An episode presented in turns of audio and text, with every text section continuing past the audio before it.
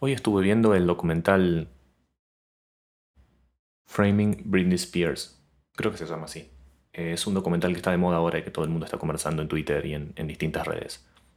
Se trata de un documental hecho por el New York Times sobre Britney Spears y la situación en la que se encuentra hoy, en la cual está sujeta a una curaduría por parte de su padre, ¿no? Es una especie de es una situación jurídica, legal, en la cual ella está bajo el cuidado personal y, financiero de, su padre. Por lo tanto, su padre controla su vida y sus bienes.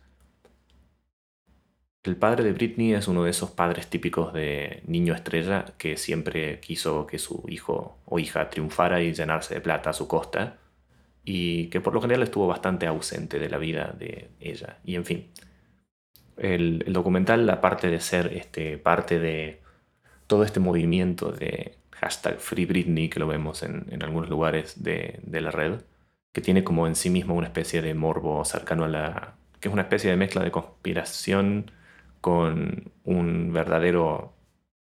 Una verdadera, una verdadera necesidad para la cual los fans se vuelven activistas. Eh, aparte de, ese, de esa dimensión, el documental tiene algo muy interesante que es que muestra cómo en los 90 y en los eh, primeros años de la década del 2000 naturalizábamos aún mucho más el excesivo machismo y la misoginia que está en la cultura popular. Tanto así que su novio de, de ese entonces, Justin Timberlake, sacó hace poco una disculpa sobre la manera en la cual él fue partícipe también de toda la debacle digamos, que se generaba cuando a una artista mujer joven se le preguntaba todo, se le cuestionaba todo, se la escudriñaba desde cómo se vestía hasta cómo tenía alzado a su hijo con una o dos manos, digamos. De hecho, eso sale literalmente en el documental. No se ve en Argentina en ninguna plataforma legalmente, o sea, Creo que está en Hulu en Estados Unidos y en Argentina es bastante difícil de conseguir. Creo que no te puedes hacer miembro de Hulu siquiera. Así que cada uno verá los medios que existen para, encontrarlo y poderlo ver. Pero está muy bueno. Eh, y creo que eso es, es, una buena candidata para Pastilla del Día.